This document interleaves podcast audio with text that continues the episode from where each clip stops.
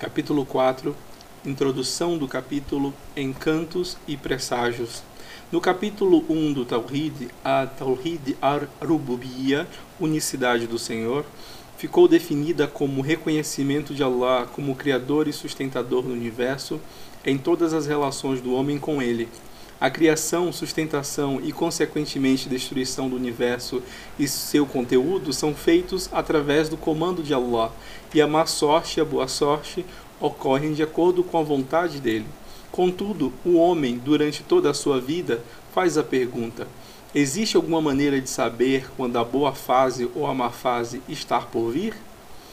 Se houvesse uma maneira de prever o infortúnio, seria evitado e o sucesso estaria assegurado. Desde os tempos mais remotos, alguns indivíduos alegam falsamente acesso a esse conhecimento escondido e uma grande porção ignorante da humanidade paga enormes somas para ganhar uma porção dessa vital informação. Alguns métodos inventados para afastar a má sorte são de conhecimento geral, e assim, uma profusão de encantos de boa sorte, como os mencionados neste capítulo, podem ser achados na maioria das sociedades. Algumas imaginárias maneiras secretas de conhecer a sorte de alguém se tornaram também de conhecimento comum, e com isso vários tipos de presságios e suas interpretações podem ser achados em todas as civilizações. Há, contudo, uma parte desse conhecimento que permanece em segredo, passada de geração para geração, nas várias formas da arte oculta da magia e cartomancia. É muito importante que uma clara ideia islâmica sobre essas práticas seja divulgada. Talvez até mesmo mais importante é o fato de que, se não forem claramente entendidas, o muçulmano poderia facilmente cair no maior dos pecados, no shirk, que é a raiz dessas práticas.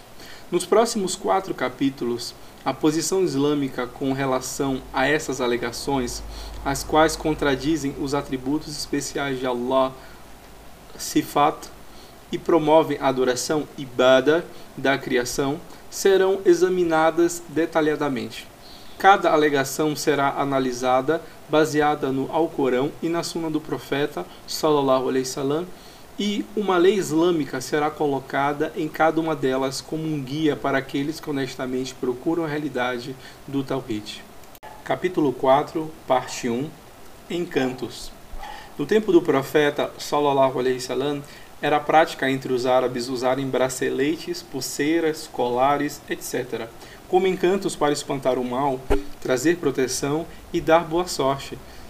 Talismãs e amuletos podem também ser encontrados em todas as religiões da Terra e em diversas formas. Como foi mencionado no capítulo anterior, acreditar em encantos, amuletos e talismãs contradizem a crença verdadeira no Tawhid ar-Rububiyya, na unicidade do Senhor, atribuindo aos objetos criados força para evitar ou desviar o mal e trazer boa sorte. O Islã opõe-se a todas as manifestações de tais crenças que surgiram na Arábia durante o tempo do último profeta, sallallahu alaihi wasallam, a fim de estabelecer uma fundação nas bases nas quais crenças e práticas similares seriam também condenadas e proibidas quando e onde elas aparecessem mais tarde. Tais crenças fornecem, de fato, a base ideológica para a adoração de ídolos na maioria das sociedades pagãs e os próprios encantos, um ramo ou ramificação da idolatria. Essa relação pode ser facilmente vista no ramo católico do cristianismo, no qual o profeta Jesus é divinizado, sua mãe Maria e os santos são adorados. E pinturas, estátuas e medalhões com suas imagens são mantidas e usadas para dar boa sorte. Quando as pessoas aceitaram o Islã durante o tempo do profeta, sallallahu alaihi wasallam, eles frequentemente carregavam a crença nos encantos conhecido coletivamente em árabe como Tamma'in, cujo singular é Tamima. Consequentemente, há muitas declarações do profeta, sallallahu alaihi wasallam, nas quais ele proíbe rigorosamente tais práticas, como atestam os exemplos. Imran ibn Hussain relatou que quando o profeta, sallallahu alaihi wasallam, viu um bracelete dourado no braço de um homem, ele disse: Pobre de ti, o que é isso? O homem respondeu que era para protegê-lo de uma doença chamada wal-lahina. O profeta disse então: Joga isso fora, por certo, ele somente aumentará a tua doença. e se vieres a morrer e estiveres com isso, jamais conseguirás o êxito maior. Portanto, o uso do cobre, brasão ou braceletes de ferro, pulseiras e anéis por doentes ou pessoas saudáveis, na crença de que eles protegem ou curam doenças, é rigorosamente proibido. Tais práticas também são relacionadas à proibição de tratamento de doenças como curas, haram, proibidas, sobre as quais o profeta sallallahu alaihi wasallam disse: "Procurem a cura para seus males, mas não curem seus males com coisas proibidas."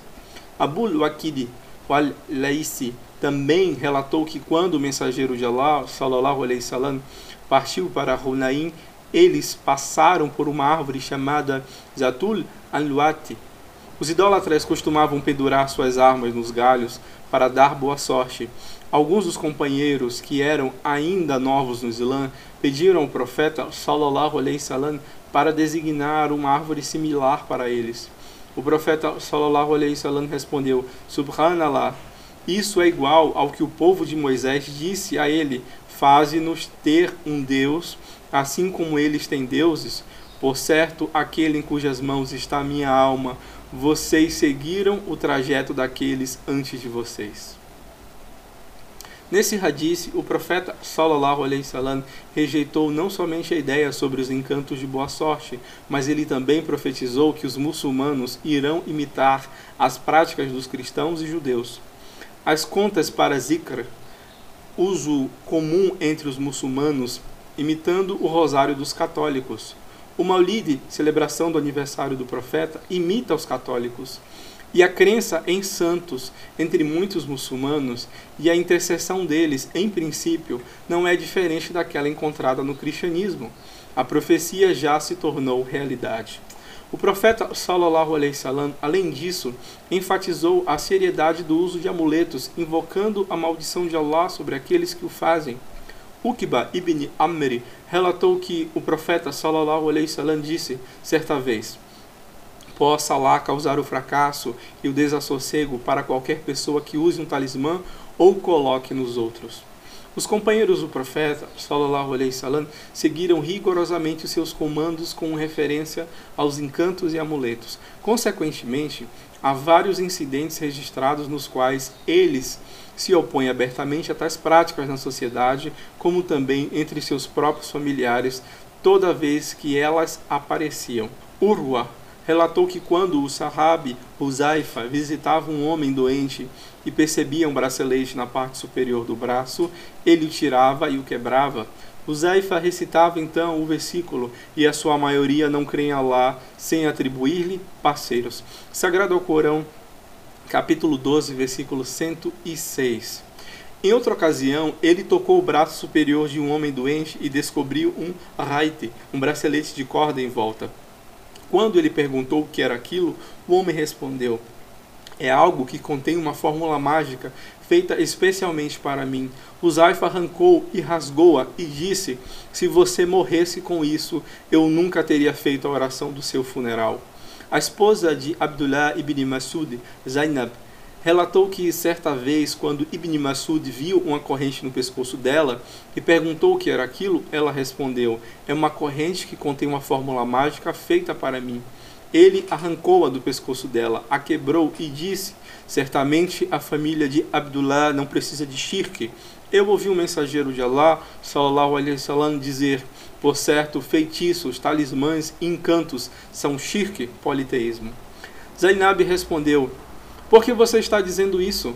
Meu olho costumava contrair-se em tiques nervosos, e quando foi essa tal pessoa, um judeu, ele colocou um feitiço nele e parou de contrair. Ibn Masud disse: certamente era somente um demônio cutucando com as mãos dele. Então, quando ele colocou encanto, ele tirou a mão. Teria sido suficiente se você tivesse dito como o profeta sallallahu alaihi wasallam costumava dizer: Remove o mal, ó Senhor da humanidade, cura-me, pois é o médico. Não existe cura senão a tua cura, a cura que não deixa sobrar nenhuma doença. Capítulo 4, parte 2 Regras sobre encantos. Como foi mencionado anteriormente, a proibição de amuletos, talismãs e encantos não é imposta somente para as espécies árabes condenadas pelo profeta sallallahu alaihi wasallam. Sempre que objetos forem usados com o mesmo propósito, esta proibição é também aplicada.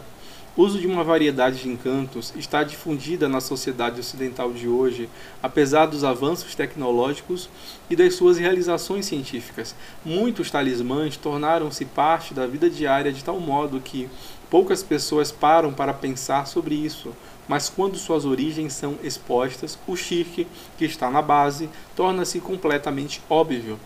Estão expostos a seguir somente dois exemplos populares de talismãs na sociedade ocidental. Primeiro, pé de coelho. A pata traseira do coelho ou réplicas de ouro ou prata são usadas nas correntes e braceletes como encantos de boa sorte por milhões no Ocidente. A origem desta crença é baseada no hábito do coelho de bater as patas traseiras sobre a terra. De acordo com os anciãos, os coelhos conversavam com os espíritos que estavam debaixo da terra quando eles batiam no solo. Portanto, as patas eram mantidas como um meio de transmitir os desejos de alguém aos espíritos e também como instrumento para trazer boa sorte no geral. Segundo, ferraduras. Muitas casas americanas têm ferraduras pregadas nas portas. Versões em miniaturas também são usadas em braceletes mágicos, chaveiros e colares, na crença de que eles tragam boa sorte. A origem desta crença é encontrada na mitologia grega. Na Grécia Antiga, cavalos eram considerados animais sagrados. Achavam que traziam boa sorte se a ferradura fosse colocada na porta. A ponta da ferradura deveria ficar apontada para cima, pois achavam que seguraria a boa sorte. Se fosse apontada para baixo, eles acreditavam que derramaria a boa sorte. A crença de que encantos dão força divina às coisas criadas para evitar a má sorte, e assim, aqueles que consentem tais crenças, sustentam que a rububia de Allah, a unicidade da soberania de Allah, é limitada pela sua criação.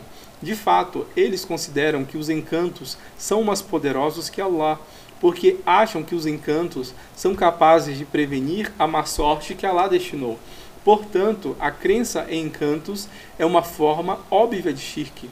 Como Ibn Masud disse no hadith previamente mencionado, essa ideia é fortalecida mais ainda com o seguinte hadith.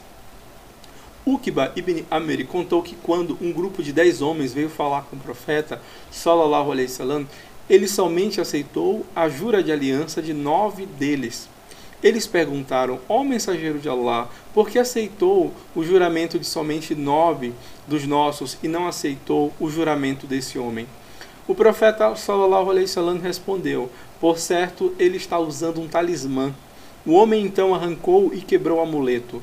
Quando o profeta sallallahu alaihi wasallam terminou de ouvir e aceitar o juramento dele também, ele disse: Aquele que usa um talismã é um politeísta amuletos alcorânicos. Os Sahaba, como Ibn Masud, Ibn Abbas e Huzaifa, eram todos contrários ao uso de amuletos alcorânicos. Alguns estudiosos, entre os Tabi'un, estudantes dos companheiros do profeta, permitiram, mas a maioria era contrária. Contudo, os textos dos hadiths sobre talismãs não distinguem entre talismãs contendo ao Corão e aqueles que não contêm. E não temos nenhum registro do profeta, sallallahu alaihi wasallam, usando no corpo versos alcorânicos ou permitindo o uso deles. O uso de amuletos alcorânicos também contradiz o método profético de quebrar feitiço e afastar o mal. A suna é para recitar certas suratas do Corão, a 113 e 114, e versículos, como no capítulo 2, versículo 255, o versículo do trono. Quando o demônio se aproxima. O único método determinado no Corão para obter boa sorte é através da sua recitação e aplicação. O profeta sallallahu alaihi wasallam disse: Aquele que recitar uma letra do livro de Allah ganha uma boa ação e cada boa ação vale dez vezes o seu valor. Eu não estou dizendo que Alif Lam Mim é uma letra, mas que Alif é uma letra, Lam é uma letra e Mim é uma letra. Carregar o Corão em amuletos é como um homem doente andando com a receita do médico. Ao invés de ler a receita e comprar o remédio, ele enrola em uma forma de uma bola, coloca no cartucho e pendura em volta do pescoço, acreditando que irá curá-lo. A partir do momento que uma pessoa use no corpo amuletos que contêm versículos alcorânicos, acreditando que o protegerão do mal, e trarão boa sorte, ele está dando à coisa criada forças para cancelar o que Allah já tinha destinado. Então ele dependerá do amuleto ao invés de Allah. Isso é a essência do shirk, do politeísmo, envolvendo encantos, como pode ser visto na seguinte narração. Isa ibn Hamza disse: Certa vez fui visitar Abdullah ibn Ukaim, que estava doente e perguntei-lhe: Por que não estás usando nenhum tamima, nenhum encanto? Ele respondeu: Eu busco refúgio de tais coisas em Allah. Você não sabe que o mensageiro de Allah, sallallahu alaihi salam, disse: Aquele que usar feitiços, amuletos e invocações será deixado dependendo deles?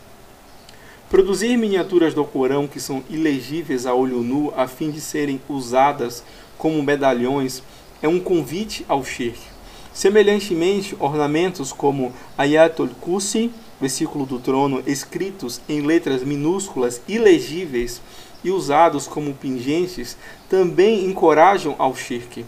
Aquele que usar tais ornamentos meramente como decoração não está cometendo shirk, porém, a maioria usa com a intenção de proteger-se do mal, enquadrando-se no aspecto do shirk nos princípios islâmicos fundamentais do Tawhid os muçulmanos precisam ter o cuidado de evitar o uso do Alcorão como um amuleto de boa sorte.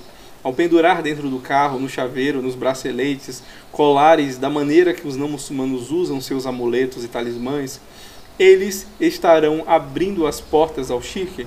Por isso, um esforço consciente deve ser feito para purificar a fé de uma pessoa de todas as coisas que podem distraí-lo da concepção pura do Tawhid. Capítulo 4, parte 3 Presságios. Os árabes pré-islâmicos costumavam considerar a direção na qual os pássaros e animais moviam-se como um sinal de iminente boa ou má sorte e planejavam suas vidas de acordo com tais sinais.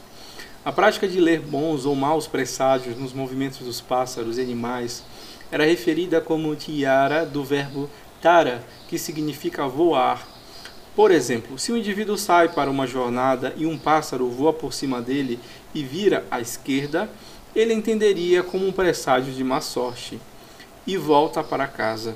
O Islã invalidou essas práticas porque elas corroem a fundação do Tawhid al-Ibada e Tawhid al-Asma wa Sifat.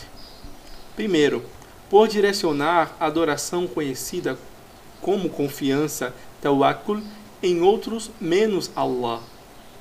E segundo, por atribuir ao homem o poder de prever se o que está por vir é bom ou ruim, e a habilidade de evitar o que Allah destinou. A base na qual a proibição do tiara está estabelecida é no hadith do neto do profeta Al-Hussein, que relata o que o profeta sallallahu alaihi wasallam disse: Aquele que faz tiara ou pediu para ser feito e tem o seu futuro profetizado ou enfeitiçou alguém, não é um dos nossos. Nossos aqui refere-se à nação do Islã. Portanto, tiara é considerado entre os atos que colocam o crente que acredita nisso fora da congregação do Islã. O profeta sallallahu alaihi wasallam também nega os efeitos do tiara em outro hadith relatado por Muawiyah, Ibn al-Hakam, Muawiyah disse ao profeta, sallallahu alaihi wasallam, há alguns dentre nós que seguem os presságios dos pássaros. O profeta, sallallahu alaihi wasallam, respondeu, é algo que vocês mesmos criaram, não deixem que ele os faça parar. É isso, não deixem que ele os impeçam de fazer o que vocês querem, pois tais augúrios são fictícios, uma criação da imaginação do homem que não pertence à realidade. Com isso, o profeta de Allah, sallallahu alaihi wasallam, explicou claramente que Allah, louvado seja, não fez na direção em que os pássaros voam um sinal de algo. Nenhum sucesso ou calamidade ocorre por causa do movimento do voo ou prenuncia algo, mesmo que algum evento aconteça e coincida com os conceitos pré-islâmicos sobre os movimentos deles. Os Sahaba, companheiros do profeta sallallahu alaihi wasallam, rigorosamente rejeitaram todas as manifestações da crença sobre o presságio dos pássaros, todas as vezes que os seus próprios companheiros estudantes expressavam essa ideia. Por exemplo, Ikrma disse: Certa vez, enquanto estávamos sentados na companhia de Ibn Abbas, um pássaro voou sobre nós e gritou. Um homem que estava entre eles exclamou: Allah, Allah. Ibn Abbas reprimiu, dizendo: Não há nenhum bem nem mal nele. Igualmente, os taibim, os estudantes dos Sahabas, também rejeitaram todas as formas de crença em presságios e augúrios expressadas pelos seus próprios estudantes da terceira geração dos muçulmanos. Outro exemplo, certa vez um corvo berrou enquanto Talus estava em uma jornada com seus amigos e um dos companheiros disse: Que bom! Talus respondeu: O que há de bom nisso? Não me acompanhe mais. Há, contudo, uma declaração atribuída ao profeta sallallahu alaihi wasallam em Sahih al-Bukhari, cujo significado é dúbio. Maus presságios estão em três coisas: mulheres, montarem animais e cavalos. Aisha rejeitou essa narração dizendo: Por ele que revelou o Furqan, o Alcorão, para Abul Qasim, seja lá quem for que relatou isso, está mentindo o mensageiro de Allah, sallallahu alaihi salam, disse que o povo da ignorância costumava dizer: certamente há tiara, maus presságios, em mulheres, casas e nas bestas de carga. Então ela recitou o verso: Não assolará desgraça alguma, quer seja na terra, quer sejam com as vossas pessoas, que não esteja registrada no livro sagrado ao Corão, capítulo 57, versículo 22. O hadith, contudo, está correto, mas deve ser interpretado de acordo com a outra das suas narrações, que é mais específica. Se houvesse maus presságios, eles estariam nos cavalos, nas mulheres e nas moradias.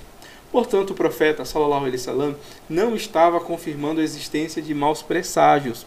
Ele estava somente apontando as áreas onde haveria maior probabilidade de ocorrer, se fosse para ser real. A razão por que esses três foram especificados foi devido à frequência de acontecimentos de má sorte associados com eles, já que naqueles dias essas eram as três coisas mais importantes na vida do homem. Por conseguinte, o profeta sallallahu alaihi wasallam prescreveu certas orações de refúgio para serem ditas quando tomar a posse ou entrar neles. O profeta sallallahu alaihi wasallam disse: Se um de vocês casar com uma mulher ou empregar uma serva, ele deverá segurar a testa dela, mencionar o nome de Allah, o glorioso, rezar pela bênção e então dizer: Ó oh Allah, peço-lhe o melhor dela e o melhor com que o Senhor adotou, e procuro refúgio em ti do mal dela e do mal com que adotou. Se ele comprar um camelo, segura a parte mais alta da sua córcova e diga o mesmo. Foi relatado também que o profeta sallallahu alaihi wasallam disse que se alguém de nós entrar em uma casa, ele deve dizer: Eu busco refúgio nas palavras perfeitas de Allah do mal que ele criou. A seguir, outra tradição aparece para provar os presságios. Anas ibn Malik citou Yahya bin Said como dizendo que uma mulher foi ao mensageiro de Allah e disse: Ó oh, mensageiro de Allah, sallallahu alaihi wasallam, a uma casa cujos habitantes eram muitos e sua riqueza era abundante. Então o número de pessoas diminuiu e a fortuna desapareceu. Podemos viver lá? O profeta sallallahu alaihi wasallam respondeu: Deixa, porque Allah a amaldiçoou. O profeta sallallahu alaihi wasallam informou-os que deixar não era uma forma de tiara, já que o lugar tornou-se psicologicamente um peso devido ao infortúnio e à solidão. Isso é um sentimento natural que Allah colocou no homem. Toda vez que o homem experimenta o mal ou o infortúnio de uma coisa, ele tende a desgostar e quer manter o máximo de distância possível, mesmo que a coisa na realidade não tenha causado infortúnio. Deve ser notado também que esse pedido ocorreu quando o infortúnio já os tinha afligido e não antes. É correto referir-se a um lugar ou uma pessoa como sendo amaldiçoada por Allah devido à desgraça que caiu sobre eles. Amaldiçoado no sentido de que eles foram punidos por Allah por algum mal que eles cometeram. Da mesma maneira, o homem tende a amar e querer estar próximo de qualquer coisa que traga sorte e sucesso. Esse sentimento não está em tiara, embora, quando é colocado de maneira errada, pode guiar para tiara e shirk. A transição ocorre quando o indivíduo tenta evitar lugares e coisas nas quais outros tiveram infortúnio ou quando ele tenta procurar por aquelas em que outros encontraram boa sorte ele mesmo começa a atribuir boa e má sorte para os lugares e coisas, e mais tarde ele pode até desempenhar lá certos atos de adoração. Capítulo 4, parte 4, fala bons presságios. Anas relatou que o profeta sallallahu alaihi wasallam disse: "Não é contagioso nem tiara, mas eu gosto de fal." Os companheiros perguntaram: "O que é fal?" Então, ele respondeu: "Uma palavra boa." O reconhecimento de maus presságios nas coisas indica maus pensamentos a respeito de Allah e a presença de ideias contendo shirk. Embora a crença em bons presságios tenda a ser mais positiva na sua aproximação a Allah, ainda envolve o shirk de delegar forças divinas para coisas criadas. É por isso que os Sahaba ficaram surpresos quando o profeta sallallahu alaihi wasallam expressou uma preferência por fal um presságio bom. O profeta sallallahu alaihi wasallam contudo definiu para os Sahaba o aspecto limitado do fal, onde é aceitável islamicamente. É o uso de termos otimistas, por exemplo, apelidar uma pessoa doente como salim, bem, ou alguém que perdeu algo como wajid, aquele que tudo encontra. O uso disso e de termos similares revive a esperança e o otimismo nos desafortunados e produz um sentimento de bem-estar. É preciso que os crentes mantenham otimismo em Allah eternamente. Capítulo 4, parte 5 Normas islâmicas sobre presságios. De acordo com os ahadith anteriores, podemos notar claramente que tiara refere-se à crença geral em presságios. O princípio de prever a sorte através do movimento dos pássaros foi rejeitado totalmente pela suna do profeta sallallahu alaihi wasallam. Os árabes antigos interpretavam os seus presságios através dos pássaros e outros povos tiravam suas interpretações de outras coisas, mas o princípio envolvido é o mesmo. Frequentemente, quando as origens dessas superstições são identificadas, o shirk dentro deles torna-se mais óbvio. A seguir, apenas alguns dos incontáveis tipos de superstições observadas na sociedade ocidental de hoje. Batida na madeira. Quando uma pessoa está agradecida por algo e tem esperança de que sua sorte não irá mudar, ele diz bater na madeira e olha à sua volta por madeira para poder bater. A origem desta crença é do tempo quando as pessoas na Europa pensavam que deuses viviam dentro das árvores. Eles tocavam a árvore para fazer um pedido.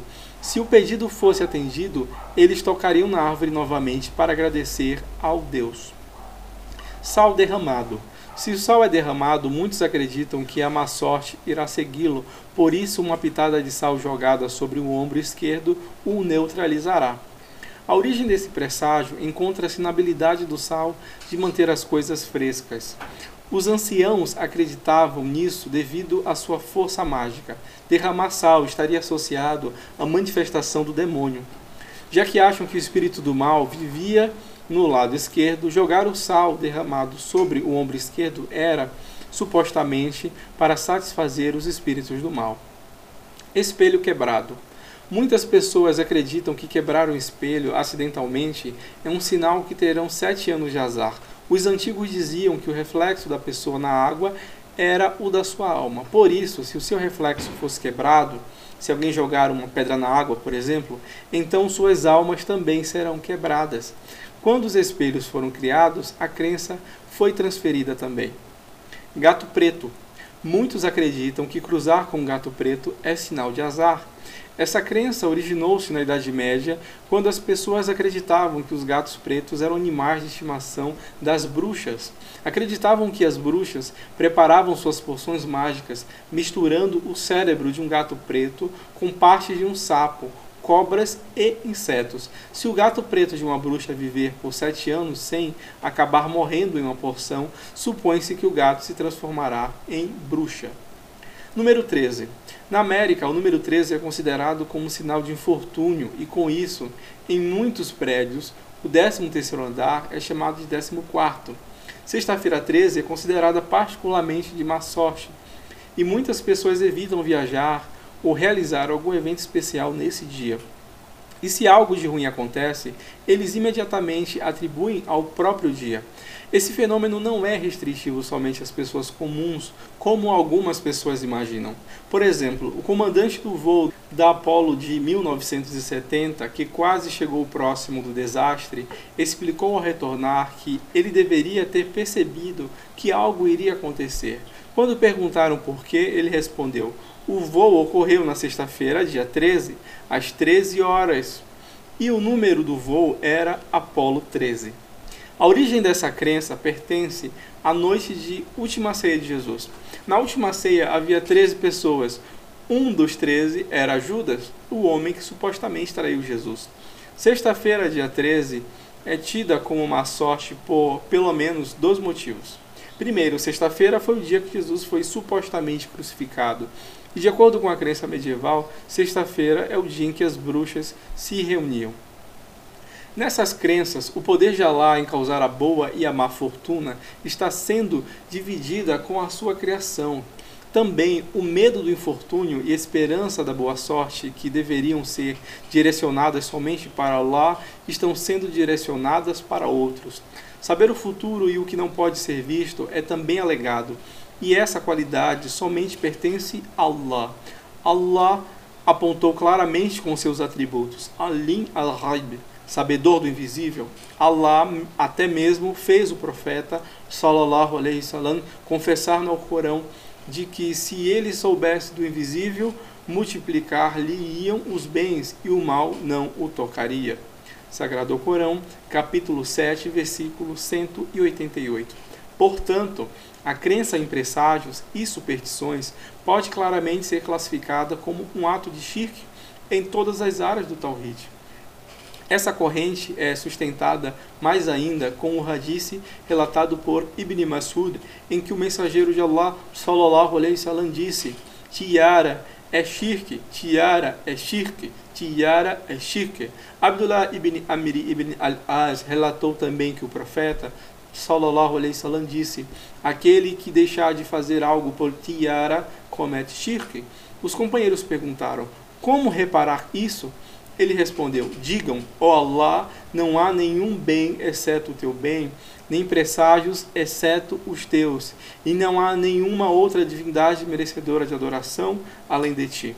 Segundo os ahadisse, precedentes, podemos ver claramente que tiara, presságio, não está somente limitada aos pássaros. Incluem todas as formas de crenças em presságios.